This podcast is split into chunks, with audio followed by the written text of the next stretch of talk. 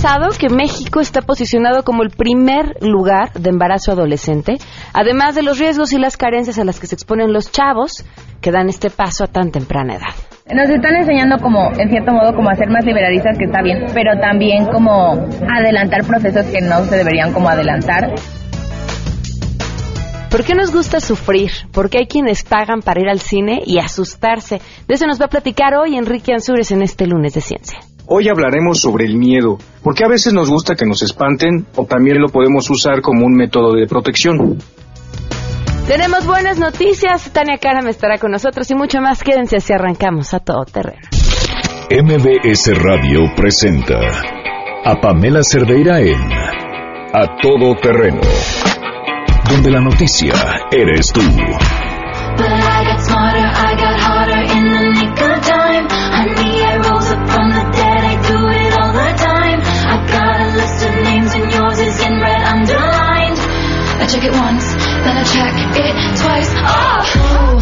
Muy buenas tardes, bienvenidos a Todo Terreno. Muchísimas gracias por acompañarnos en este lunes 6 de noviembre del 2017.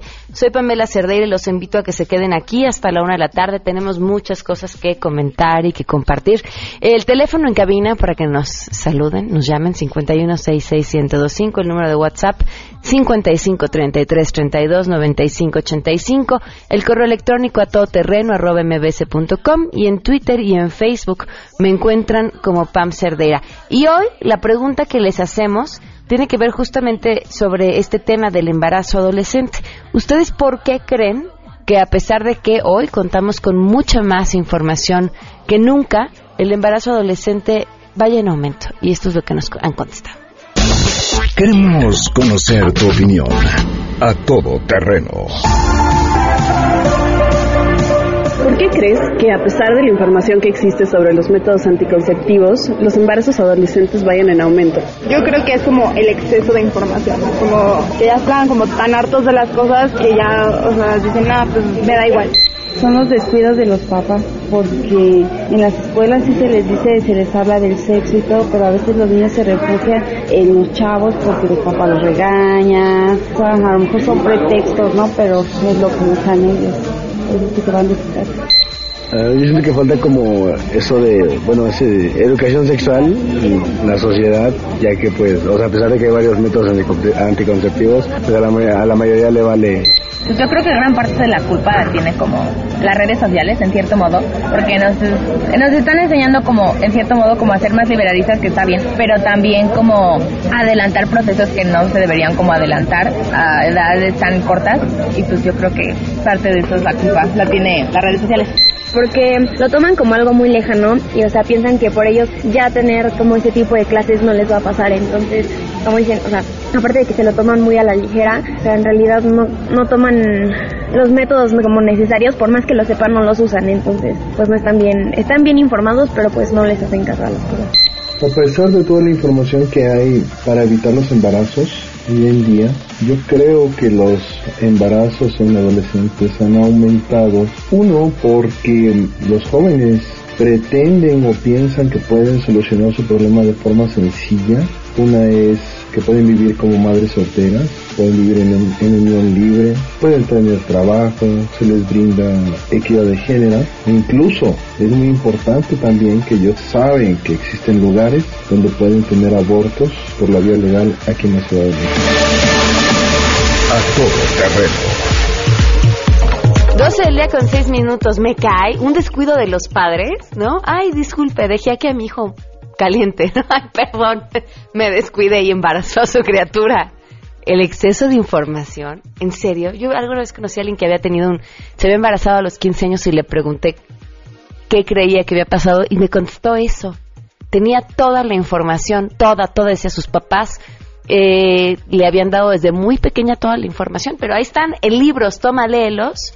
Y esta información no había ido acompañada de, de, otras cosas, porque pues eh, va, hay un punto. Hablar de sexualidad no solamente es hablar de biología, hay que hablar de autoestima, eh, hay que hablar de empoderamiento, hay que hablar de muchas otras cosas más que también son importantes. Y que si nadie nos habla de la biología sin tapujos, de la otra menos porque ni siquiera la conocemos. Pero bueno, Ay, ¿Ustedes qué creen?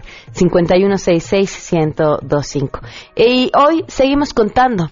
Hoy se cumple un mes y tres días de que solicitamos a la Procuraduría de Justicia Capitalina que nos tomaran la llamada para hablar sobre el caso de Pamela Salas Martínez, que por cierto, este viernes su familia hará una marcha eh, solicitando respuesta por parte de las autoridades. Esta mañana Consuelo me platicaba que habían sido citados la semana pasada, que les dijeron a nombre del procurador que pronto iban a salir a dar una conferencia para hablar sobre el tema y que la investigación continuaba y que no se habían olvidado de ellos. Ajá. Bueno, pues en lo que eso sucede, en lo que se tienen respuestas, en lo que contestan, en lo que la familia tiene certeza sobre el asesino de una joven, nosotros seguimos contando. Un mes y tres días. A mí en todo momento me dijeron la información sobre Mario Sainz y que cuando supiéramos algo sobre él inmediatamente diéramos aviso y que si lo veíamos que paráramos una patrulla para que lo detuviesen. El día domingo se presenta el señor al funeral de mi hija y él pidió que ir al, al funeral porque él no tenía nada que ver conmigo, que supuestamente nada más eran amigos. Y él llegó y unos vecinos dijeron, él es el que lo andan buscando y lo detuvieron. Pero supuestamente a lo que nosotros nos hicieron saber es que a él nomás lo habían detenido por agresiones a los preventivos y que estuvo detenido, no por el feminicidio de mi hija. Victoria, pues nada. 12 del día con 8 minutos y vamos con la información. Así saluda a mi compañera Hatsiri Magallanes. Gracias. El presidente Enrique Peña Nieto encabezará la ceremonia de abanderamiento de la patrulla costera Chichen Itza PC-340 de la Secretaría de Marina Armada México. Para dicho fin, viajará precisamente al estado de Veracruz, a la heroica Escuela Naval Militar, donde estará acompañado por los secretarios de Marina, Vidal Soberón, de Medio Ambiente, Rafael Paquiano, así como representantes del Poder Legislativo local y el gobernador del estado, Miguel Ángel Yunes. La patrulla fue construida en Tampico, Tamaulipas, en el astillero de Marina 1 de la Secretaría de Marina y tendrá la misión de realizar funciones de guardia costera, entre estas operaciones de vigilancia, interdirección, disuasión, búsqueda, rescate, salvamento y combate a las actividades ilícitas en la mar. Lo anterior con el fin de mantener el Estado de Derecho y salvaguardar la vida humana en las zonas marinas mexicanas. Y bueno, comentar que la unidad de superficie tiene bajo costo de mantenimiento, cuyo diseño y características aportan un valor táctico operativo a la labor que realiza el personal naval para salvaguardar y proteger la seguridad de los mares, costas y puertos nacionales. Para MBC Noticias, Hatsiri Magallanes.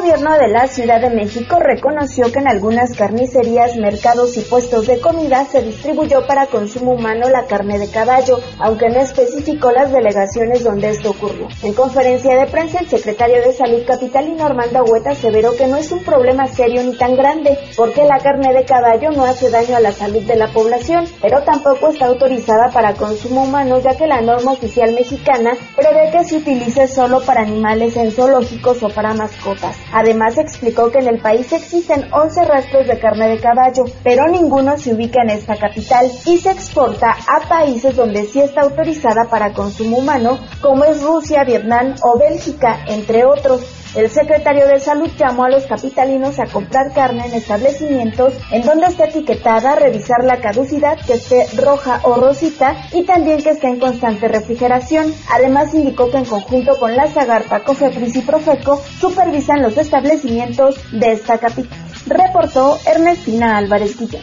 41.6% de las mexicanas de 15 años o más han sido agredidas por su pareja, alerta la doctora Silvia Ortiz, jefa del Departamento de Psiquiatría y Salud Mental de la Facultad de Medicina de la UNAM. La violencia en el noviazgo es vista por los jóvenes como algo natural o normal.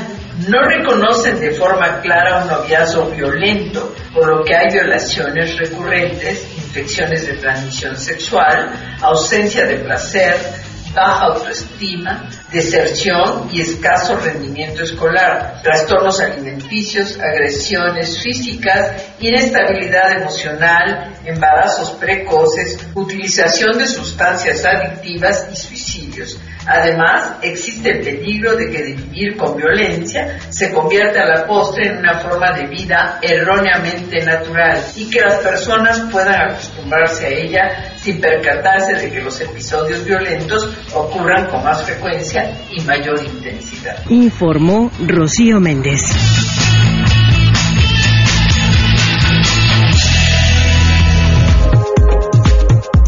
Cierto, ya no se los comenté la semana pasada, pero sobre el caso de Victoria Salas, en el que estamos todos los días, gracias a ustedes, de, de, la mano de ustedes, haciendo este conteo, pidiendo una respuesta por parte de las autoridades, porque aquí creemos que no hay que olvidar un solo caso para que así se haga justicia, no por una, sino por las que fueron y por las que seguramente seguirán mientras no haya justicia y que para lograrlo solo podemos hacerlo con ustedes, ¿no? Si, si, ustedes aguantan con nosotros, si ustedes tienen paciencia con nosotros, podemos encontrar una respuesta. Y lo que se me había olvidado decirles es que la semana pasada en la sección En su tinta explico justamente cuál es la historia de, Victoria y por qué estamos contando y por qué esperamos contar con ustedes. En la página de mbsnoticias.com encuentran la sección en su tinta, eh, me buscan y ahí, ahí les explicamos por qué, por qué seguimos contando.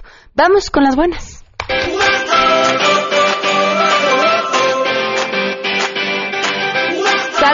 Nora Bucio, quien hoy nos trae las buenas noticias. Buenas tardes, Nora, te escuchamos. Pamela, te saludo con gusto y te comento que la Agencia Mexicana de Cooperación Internacional para el Desarrollo participó en el lanzamiento del proyecto de cooperación científica internacional que busca mitigar desastres asociados a terremotos y tsunamis financiado por agencias japonesas. En el marco del Día Internacional del Tsunami, se confirmó la colaboración de la MEXID en el proyecto Evaluación del peligro asociado a grandes terremotos y tsunamis en la costa del Pacífico mexicano para la mitigación de desastres, que implementarán el Instituto de Geofísica de la Universidad Nacional Autónoma de México, el Centro Nacional para la Prevención de Desastres y las universidades de Tokio y Kioto con financiamiento de las agencias japonesas de cooperación internacional y de ciencia y tecnología. Este proyecto es considerado prioritario y es apoyado por Japón a nivel global en el marco del programa Sunset and Technology Research Forma Sustentable, el cual promueve el desarrollo de investigaciones conjuntas internacionales para la atención de temas de relevancia global con resultados prácticos para el beneficio de la humanidad. Con este proyecto se busca contribuir a la mitigación de riesgos asociados a la ocurrencia de grandes terremotos y tsunamis en la costa del Pacífico mexicano, especialmente en el estado de Guerrero. Las observaciones geofísicas que se realizarán no tienen precedente en México y permitirán entender mejor la interacción entre diferentes tipos de sismo en la región y su eventual relación con la futura ocurrencia de terremotos potencialmente devastadores. Pamela, mi información. Muchísimas gracias, buenas tardes. Seguimos con la pregunta que les hacíamos, ¿por qué creen que hayan aumentado los embarazos adolescentes? Las respuestas que nos envían a través de Twitter. Eh, Víctor dice, definitivamente es la grave crisis que tenemos actualmente de desintegración familiar, falta de comunicación y confianza con los padres. Eh, por aquí Héctor Soriano dice, porque no hay comunicación ni cuidado de los padres, todas las responsabilidades quieren delegarlas a los maestros.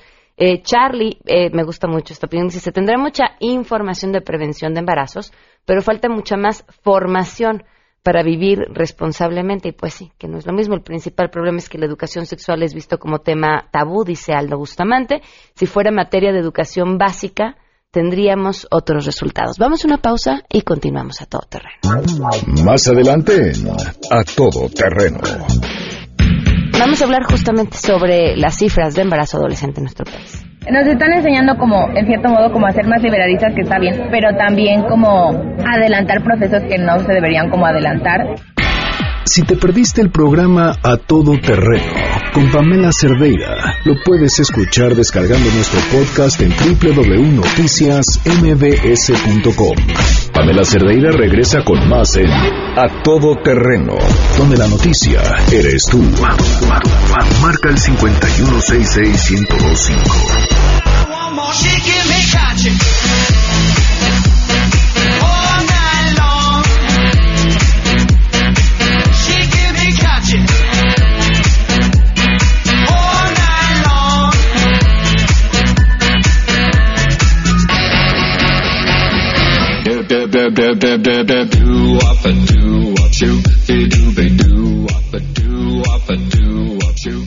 Nuestro país. Y les agradezco sus respuestas. El teléfono en cabina 5166125. En Twitter y en Facebook me encuentran como Pam Cerdera. En el WhatsApp 5533329585. Le doy la bienvenida a Jimena Andión Ibáñez, directora del Instituto de Liderazgo Simón de Boboa. Bienvenida. Hola, gracias Pamela. Gracias por acompañarnos. Y Brando Flores, él es coordinador de innovación social del Instituto de Liderazgo Simón de Boboa. Gracias. Gracias por acompañarnos. A ver, partamos de cómo están las cifras, cuántos embarazos adolescentes hay en nuestro país y de dónde venimos, cómo estábamos. Pues mira, Pamela, realmente es una epidemia lo que está Ah, ocurriendo con el embarazo en niñas y en adolescentes. En 2016 tuvimos 300, más de 395 mil embarazos en niñas entre 9 y 19 años. Eh, es una cifra, es la tasa más alta de embarazos en adolescentes de toda la Organización para la Cooperación y el Desarrollo Económico, que es una organización a la que pertenece eh, México. Y además, lo, lo más grave es que han aumentado, Pamela. De 2015 que teníamos eh, 31 mil embarazos menos, ahora tenemos 31 mil embarazos más, cifra que es muy preocupante. La otra cosa que es muy preocupante es el número de embarazos en niñas que tienen entre 9 y 14 años. Tenemos casi 12 mil embarazos en niñas de 9 y 14 años que obviamente, pues ahí además de, de temas de acceso a servicios de salud sexual y reproductiva, pues tienes un tema de violencia sexual, de uniones y matrimonios forzados. Entonces realmente es muy preocupante lo que está ocurriendo con el embarazo en niñas y adolescentes en nuestro país y está realmente poniendo en entredicho los futuros de todas estas niñas y adolescentes. A ver, vayámonos con el caso que más llama la atención, que es este de niñas de 9 a 14 años. ¿Cómo entenderlo? Eh, ¿En qué zonas del país se dan la mayor parte de estos casos? ¿De dónde provienen? ¿Cómo surgen? ¿Cuál es la situación familiar de estas niñas? Porque son todavía unas niñas. Pues mira, justo lo que comentas, la situación familiar. Eh, en, la, en la información a la que tuvimos acceso y la que estuvimos analizando, encontramos que justo entre los 9 y los 14 años, el 65% de estas niñas dijeron estar en unión libre. Un 8% dijo estar casada, lo cual eh, evidentemente refleja parte de lo que dice Jimena, uniones tempranas forzadas, matrimonio infantil, que además en la ley de niñas, niños y adolescentes ya está establecida la edad mínima, que es de 18 años, pero lo que tenemos es una problemática donde no todos eh, los estados han homologado su ley. Y cuando preguntas en dónde se encuentran estas entidades, pues eh, encontramos una franja en el norte del país, encontramos que en Chihuahua, que en Durango, que en Coahuila, eh, que en Tamaulipas, eh, eh, hay muchos de estos municipios donde la tasa de, de niñas con hijos e hijos es superior al 20% de los nacimientos en esas entidades para 2016 nada más. ¿Estas uniones tempranas tienen que ver con salir de la casa por un problema económico, por un problema de violencia o por todas las anteriores? Pues sí, mira, Pamela, es un tema poco estudiado, pero sí, evidentemente tiene que ver con situaciones de violencia que se- de las que las niñas quieren escapar, con situaciones de eh, precariedad económica. Al final, la maternidad para niñas y adolescentes a veces es el único destino, ¿no? Tienen oportunidades educativas, no tienen oportunidades de futuro laboral y a veces la maternidad parece ser la mejor eh, estrategia, aunque obviamente lo que acaba ocurriendo es que perpetúan situaciones de violencia, perpetúan situaciones de pobreza. Fíjate, 85% de las niñas entre 9 y 19 años que se embarazaron en 2016 su principal actividad es, el- es la- las labores del hogar. El solo el 85. 17, el 80, solo el 17% estudian. Ok. Y, mm, dime, dime, dime. y de esos de ese 17%, pues lo que encuentras es que por lo menos tienen entre 9 y 14 un grado o máximo dos de primaria y entre 9 y 19 ya sube a uno de secundaria. Pero es, es justo este elemento y luego si lo quieres ver un poco más grande en lo estructural, pues no, no, no todas las escuelas cuentan con educación integral de la sexualidad. Es decir, aunque la Estrategia Nacional de Prevención del Embarazo Adolescente sugiere que exista eso, hasta el momento no existe una, base oficial que te diga en dónde se está dando y en qué niveles de educación básica se está dando este tipo de educación. A ver, hablemos de la estrategia. ¿Qué, qué implica la estrategia? La estrategia la, la crea el presidente, la establece el presidente Peña Nieto en 2014 ante las elevadas cifras de embarazo en adolescentes y cuando la OCDE saca esta cifra de que somos el país con la tasa más alta, eh, se anuncia esta estrategia que tiene 89 líneas de acción, es una estrategia que se tiene que implementar en todos los estados de la República, que es muy ambiciosa, Pamela, y lo que nosotros estamos viendo en esta investigación es que esta estrategia, que sin duda es un paso importante, no se está implementando adecuadamente, eh, una evidencia pues es el número más alto de embarazos en adolescentes, pero incluso hicimos con adolescentes y, y mujeres indígenas en los estados una investigación para ver qué tanto realmente se estaba implementando de manera adecuada. Si tú ibas a una unidad médica en un estado, si te daban información eh, sobre anticonceptivos, si tenías eh, información sobre la corresponsabilidad de los, eh, de los hombres en el embarazo, las cosas que señala la estrategia que deben de ocurrir y lo que encontramos es una implementación muy precaria de esta estrategia. Entonces, en papel suena muy bien, pero en la práctica no se está implementando adecuadamente y lo grave es que sigue aumentando el número de embarazos en adolescentes. A ver, ¿qué pasa cuando una mujer indígena llega a un centro de salud pidiendo información sobre anticonceptivos? Pues bueno, primero que nada encontramos que muy pocas unidades de, las, de los 10 estados en los que estuvimos investigando cuentan con algún tipo de información con un enfoque de interculturalidad.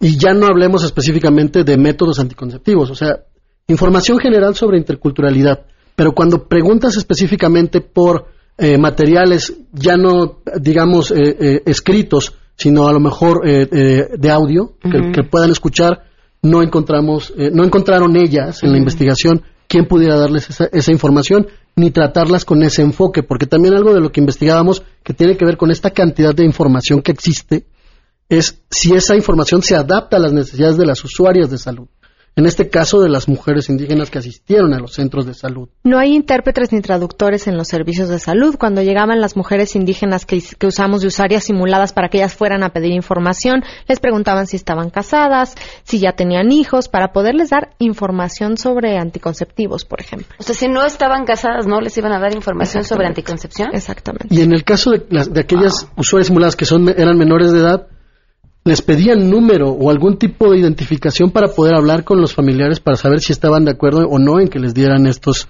estos métodos anticonceptivos.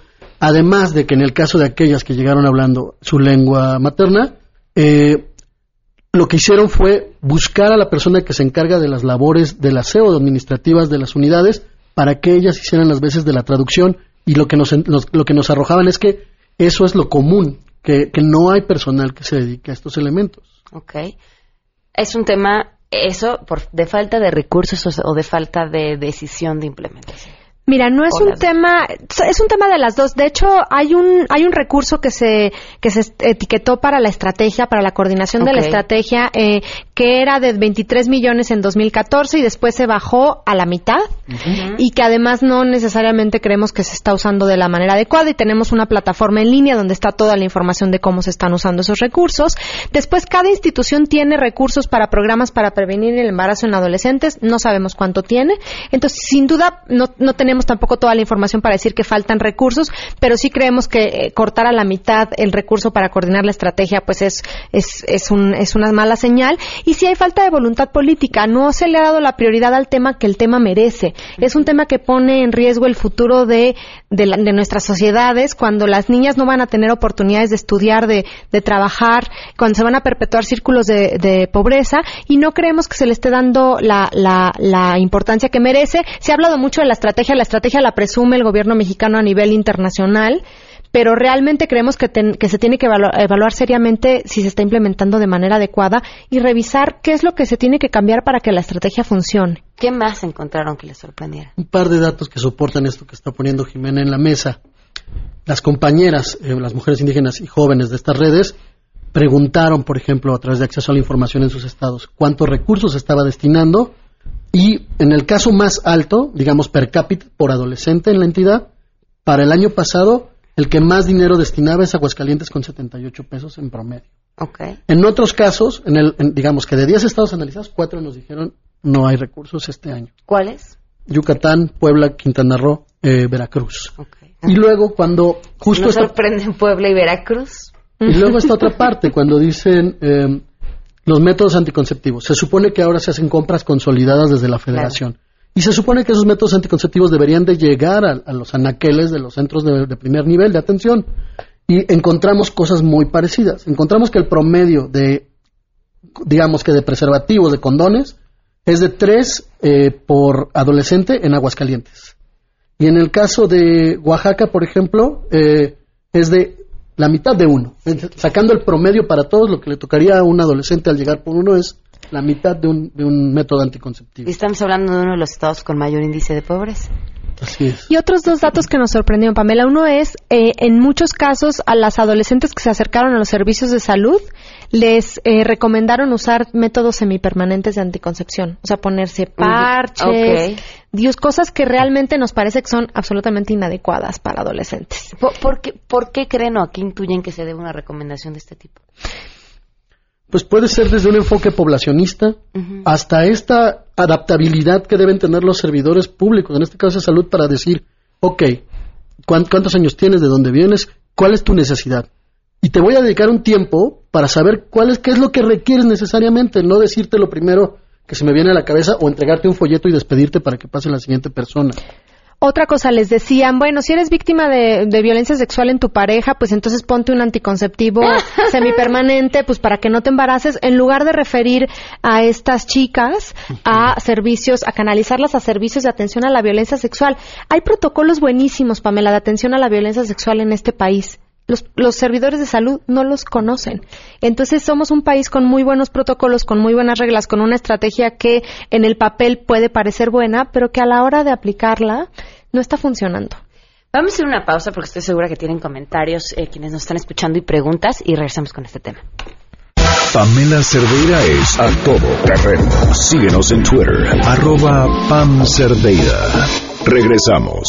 Pamela Cerdeira está de regreso en A Todo Terreno. Únete a nuestra comunidad en facebook.com, diagonal Pam Cerdeira. Continuamos.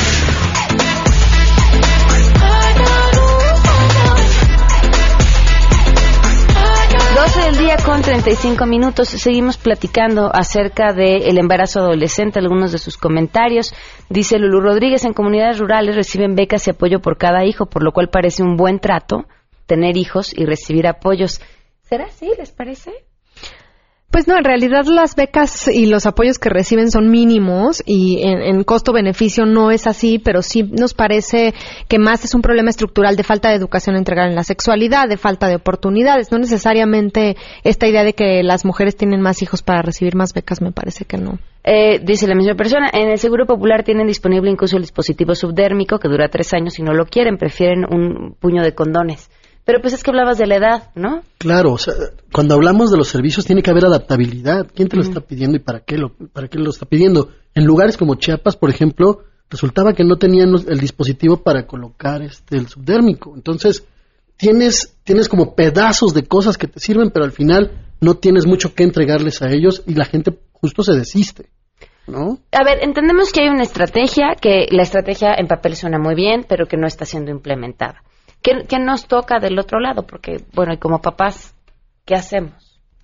Yo creo que hablar con nuestros hijos e hijas de sexualidad es importantísimo, ¿no? Parece que eh, se interpreta que hablar de sexualidad es promover la promiscuidad y que tengan relaciones. Hablar de sexualidad sirve incluso para prevenir que nuestros hijos sean víctimas de violencia sexual.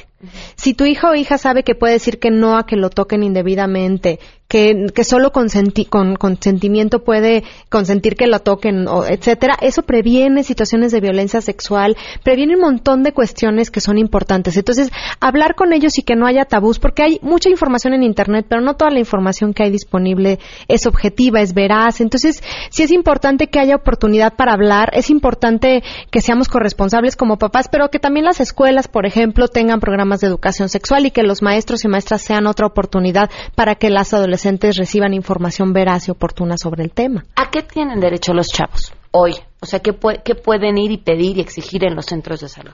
Existe una cartilla de derechos sexuales y reproductivos para las y los adolescentes. Y esto es muy interesante porque es un trabajo que se ha hecho, que se hizo durante varios años entre organizaciones de la sociedad civil, pero también con instancias autónomas como Comisión de Derechos Humanos. Es decir, ahí vienen reflejados una serie de derechos eh, que van desde eh, la libertad que tienen para el ejercicio de su sexualidad, pasando por información eh, que tendría que ser de características muy concretas, científica, laica, digamos que no tenga un enfoque religioso. Tienen además derecho a participar en la elaboración de políticas públicas, incluso hasta esos niveles. Ya si hablamos de qué, qué nos toca, pues también nos toca que ellas y ellos vayan justo y con este tipo de ejercicios pidan que eh, los servicios se adapten a las necesidades que ellos tienen. Y tienen derecho a anticonceptivos, tienen derecho a información sobre anticonceptivos, tienen derecho incluso en la Ciudad de México a interrumpir un embarazo, a tener la anticoncepción de emergencia si son víctimas de violencia sexual.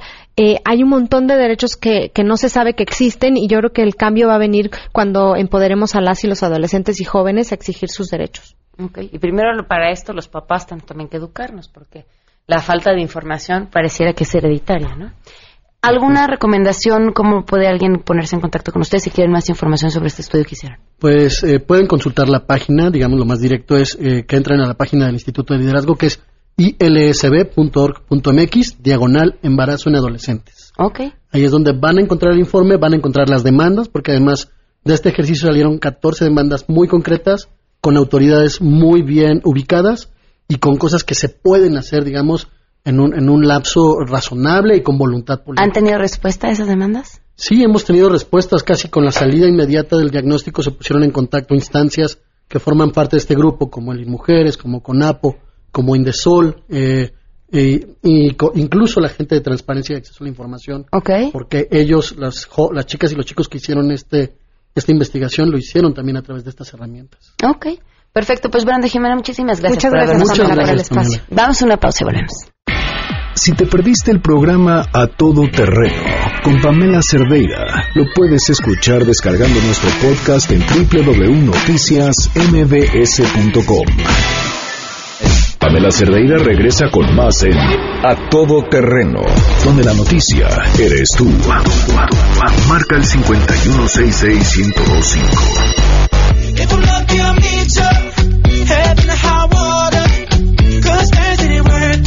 12 del día con 43 minutos, continuamos a todo terreno. Siempre que tengo a esta gran invitada y amiga, tengo que contarles una historia previa.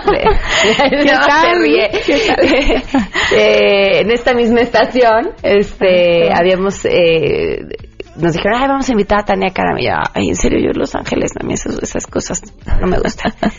este, y entonces se sentó aquí y le dije, yo te aviso de entrada que soy escéptica. Pero bueno, vas. Sí. Convénceme. y entonces Tania se sentó, me vio y empezó a hacer su magia. Digamos que me dijo cosas que yo no le había platicado ni a la almohada, así, ¿no? Eh, o cosas que no, que, que ya sabías, pero que ni siquiera querías decir. Dije, bueno, pues yo no sé quién te esté hablando, pero, pero de que le sabes, le sabes. Y aquí está sentada además con nuevo libro bajo el brazo. Bienvenida, Tania, ¿cómo estás? Ay, Jay, muy contenta. En esta misma cabina pasó eso que tú estás contando. Sí, por supuesto, ya no vamos a darles más detalles. No, ya, pero- ya, ¿pa' qué? ¿Pa' qué? Sí, claro, en esta misma cabina. Y me imagino que además esta historia te va a pasar constantemente con muchas personas. Constantemente y, y sean escépticos o no, porque pero lo que pasa es que diste permiso. Pues, a mí cuando dan permiso y piden algo, se te concede, esa es como la regla.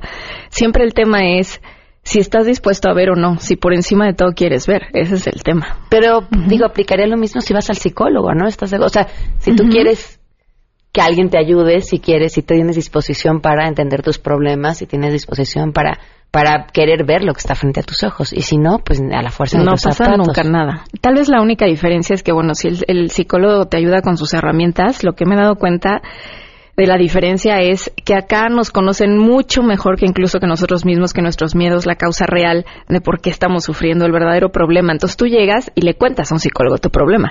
Acá te dicen, ajá, pero ese no es el problema, no necesito que hables tres años de eso. No digo que no sirva, nada más digo, es como las respuestas pueden llegar muy rápido. Eh, parte de lo que planteas en este libro que me gusta, Tania, es decir, no, no se trata de una religión en específico, esto a lo que tú te dedicas y la forma en lo que tú lo ves podría encontrar huecos o espacios en cualquier tipo de creencia. Sí, es como que siempre desde la mente humana queremos meter las cosas en cajoncitos. Entonces, si oigo ángeles, algunos lo meten en la parte esotérica, otros lo meten en la parte religiosa, otros lo meten en eres demasiado cristiana o católica o lo que sea. Entonces, la primera parte de este libro es como para hacerles ver cultura general por 10 puntos, digo yo, que es como los ayudantes siempre ha habido. Les enseño como distintas, de manera resumida, porque yo digo que la espiritualidad tiene que ser concreta y práctica, pero desde la visión de los egipcios, la visión del budismo, la visión en el Islam, la visión del cristianismo, del catolicismo, como para que veas, o del hinduismo, cómo nos hemos hecho preguntas muy trascendentales toda la vida, siempre estamos buscando el sentido de la vida, siempre estamos buscando el propósito y siempre hemos tenido ayudantes. Los ángeles son seres universales a religiosos. Entonces son conocidos en todas las religiones o en muchas religiones, pues porque ayuda hay, ¿no? ¿Qué, qué es la espiritualidad? Pues mira, yo digo que somos terre- seres terrenales, eh, seres espirituales viviendo una experiencia terrenal, pero seres espirituales es todo lo que es terrenal es un apego, es una ilusión, es la parte que nos levantamos todos los días por conseguir algo, por buscar un significado. Y la parte espiritual es ya eres, no necesitas hacer algo para tener un significado, un sentido de significancia a través de los hijos, a través de un puesto, a través de nada, ¿no? Entonces, entre más vas teniendo una práctica espiritual, vas ganando libertad, porque menos necesitas menos necesito vestirme de alguna manera, menos necesito esas marcas, menos necesito ese título, menos necesito ese reconocimiento, porque ya siento que soy. ¿Cómo llegas a ese punto? Práctica, práctica, práctica. Siempre le digo a las personas, ¿cuál es tu práctica espiritual? Justo en esta primera parte del libro les digo, ¿qué es lo que te salva? O sea, hablando de religiones, eh, les digo, la soteriología es la rama de la teología que habla de la salvación. Y dije, y si no lo vieras desde un punto de vista religioso, ¿Qué haces para salvarte todos los días? Y por salvarte no me refiero a que seas un pecador y que necesites salvación, sino ¿qué te hace ser más tú? ¿Qué te hace regresar a tu centro? Le dije, porque si no lo sabes ni tú, ¿cómo lo va a lograr tu esposo? ¿Cómo lo va a lograr tus hijos? ¿Cómo te ayudo a que estés mejor? Entonces, el camino de la espiritualidad es un camino en el que verdaderamente la ignorancia es el único mal de nuestra vida. La ignorancia de nuestro ser es lo que nos causa todos los problemas. Pero si todos los días tengo algo que me ayuda a tener los pies en la tierra y la mirada en los cielos, en el cielo, ¿qué es eso que te mantiene con los pies en la tierra y la mirada en el cielo? Y si no lo tienes, es tu responsabilidad tenerlo, porque si no, ninguna pareja te lo va a dar, ni los hijos te lo va a dar, ni el trabajo te lo va a dar. ¿Qué es lo que a ti te mantiene así? A mí la práctica de un curso de milagros. Es lo que hago diario, eh, dedicar momentos a la autorreflexión. La práctica de un curso de milagros son lecciones diarias. Entonces las hago de manera diaria. Hago de manera integral varias cosas. O sea, hago ejercicio, me siento a meditar, me pongo autotareas. Eh, le explico a alguien cuando estoy fuera de mi centro, lo cual le ayuda mucho. Eh, ¿Por qué? Porque entonces me permito recibir ayuda también. Y eso es algo que la mayoría de las personas, dependiendo del nivel de conciencia donde estás, no sabemos hacer eso. Mejor te peleas, mejor reclamas, mejor haces ese tipo de cosas. No, siempre es más fácil ver hacia afuera, ¿no? Claro. Ahora, Tania, eh, ¿qué van a encontrar en, en este libro Tiempo de Arcángeles? Una sola voz. En Tiempo de Arcángeles, una voz, les hice como el resumen que a mí me hubiera gustado tener, porque les explico un poquito y los pongo en contexto. Digo, yo estudié economía, yo trabajé en iniciatu- iniciativa pública, privada, pero cuando yo estudié economía, la razón por la cual yo la estudié es porque es una ciencia social y me interesaba muchísimo ayudar a mi país a salir de la pobreza. Eso era lo que me interesaba. Pero a medida que fue estudiando la carrera, a medida que entré a cargos públicos, etcétera, me di cuenta de algo, que había una pobreza más grande y que no era la del dinero, sino esta como pobreza de educación, esta pobreza del alma, esta pobreza mm, espiritual, ¿no? Por decirlo de alguna manera.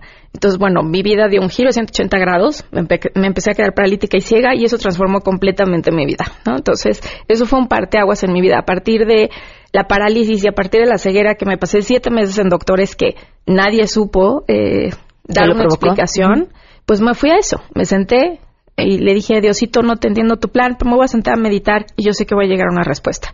Lo que llegó fue ese cambio de vida radical porque necesitaba tener toda mi fuerza y toda mi energía en esa nueva visión que quería. Y yo sé que todos tenemos ese melate, todos tenemos esa intuición, todos la tenemos, pero rara vez sabemos cómo accesar esa intuición, ten- rara vez tenemos un claro entendimiento de esa guía. Yo nací así, viendo seres fallecidos y escuchando ángeles. Así soy. Y tenía que salir del closet. Salí del closet y salí del closet espiritual, vaya. Y entonces este, este libro es como el resumen, yo les digo, no del año que me tardé en escribirlo, sino de toda una vida que les estoy poniendo como los conceptos súper claros, historias súper claras, de cómo entender que la espiritualidad es algo que se vive en la vida cotidiana y para que logren entender qué ángel está conmigo, bueno, qué arcángel está conmigo, por qué está conmigo, cómo sé identificarlo, cómo sé que no estoy loca, cómo sé que sí estoy viendo mensajes y señales claras.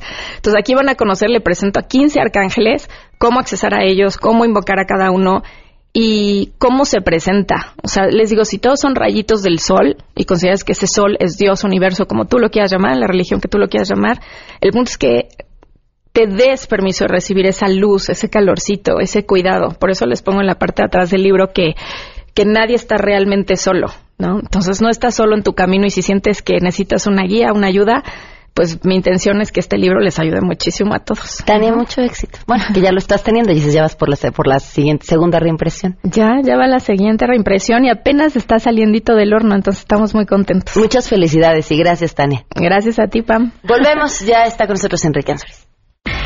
Si te perdiste el programa A Todo Terreno con Pamela Cerdeira, lo puedes escuchar descargando nuestro podcast en www.noticiasmbs.com. Estamos de regreso. Síguenos en Twitter, arroba Pam Cerdeira, Todo Terreno, donde la noticia eres tú. Continuamos.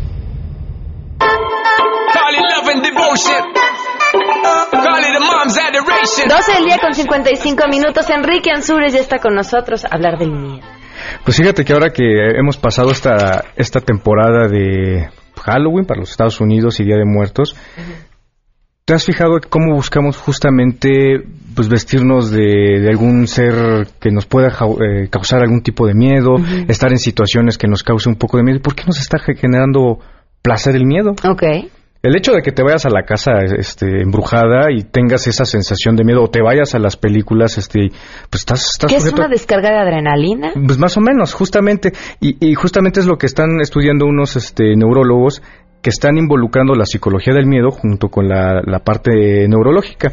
Y han descubierto justamente que los mismos mecanismos evolutivos que nos causan el miedo, supongamos, para protegernos, que es, es un mecanismo evolutivo para protegernos, también lo, se, ha, se, ha, vinculado y ha evolucionado de tal manera que podamos diferenciar lo que es un mecanismo de peligro a que puede ser un mecanismo de placer, pero están, están conectados. Por eso nos vamos a ver la película del miedo, sabes que te vas a espantar, es que me espantan las películas, pero ahí estás y han encontrado que justamente que podemos hacer eh, usar el miedo como un mecanismo también de distracción y nos desestresa. ¿En serio? Exactamente. Yo no, yo no lo disfruto. No, no, es más, no entiendo la gente que se va a las montañas rusas y lo disfruta. Que necesidad de sufrir. Odio las películas de terror si me llevan a ver una, me tapo los ojos toda la película. O sea, no, no, no, no, no entiendo. tengo descompuesto ese mecanismo de que siento placer a través del ellos también indican justamente que ya también hay patologías, justamente que vienen las fobias. Ok. Pero justamente eh, lo que lo que estamos observando es que también usamos el miedo como un mecanismo también para, desestresarnos, para desconectarnos, incluso para generar este otro tipo de emociones desde el punto de vista neurológico. Más allá, o sea, eh, ellos explican justamente el mecanismo evolutivo que nos ha producido esa, esa sensación de peligro. Hemos podido diferenciarlo, ellos indican, dependiendo del contexto. Y podemos nosotros identificar qué realmente es una situación de peligro y, lo hemos aprendido justamente con base a, este, a, a, iconos, pongamos que te dice cuidado con el perro. Entonces generamos un aprendizaje totalmente diferente y es un proceso evolutivo que hemos, que hemos generado a tal grado que podemos usarlo justamente incluso hasta para el placer. Wow. Qué interesante. ¿En dónde podemos encontrar más información? Les dejo la nota en mi Twitter, arroba Enrique Ansures, y por ahí también este, les comento que en, la semana voy a poner una, una trivia para empezar a, obsequiar libros de ciencia, de cultura científica. Les voy a poner ahí los títulos y vamos a generar alguna, alguna dinámica ya para que el siguiente lunes pues les, les pongamos ahora sí que el resultado o la ah, pregunta final okay. para estar regalando estos libros de cultura científica. Hay que leer, hay que leer libros de cultura eh, científica, libros que realmente estén pues bien revisados, bien fundamentados para este poder ampliar nuestro conocimiento. Me parece perfecto. ¿Otra vez tu Twitter? Arroba Enrique Ansures, ya ahí nos estamos viendo. Cualquier duda, pues con gusto los atiendo. Muchísimas gracias, Enrique. Alejandra Hernández, gracias por tu llamada. Dice, habría que empezar en separar el embarazo de infantil y adolescente, porque en caso de niñas pequeñas está relacionado con situaciones de violencia. Coincido, Ana María Estrada dice, ¿cómo se puede embarazar una niña de 9 a 10 años cuando no arreglan? Muchas ya a los 9 años ya están ya tienen periodo y es así como se embarazan. Nos vamos. Ay, no sin antes decirle que la Asociación de Amigos de María Inmaculada, que se encargan de proporcionar educación a niños de escasos recursos, pospusieron eh, la venta anual AMI. Ahora se va a llevar a cabo el 14, 15 y 16 de noviembre a partir de las 11 de la mañana en el Casino del Bosque. Esto en Constituyentes número 500, puerta 4. Para que no se pierdan el bazar, más información www.amigosdeami.com o en Facebook. Nos vamos.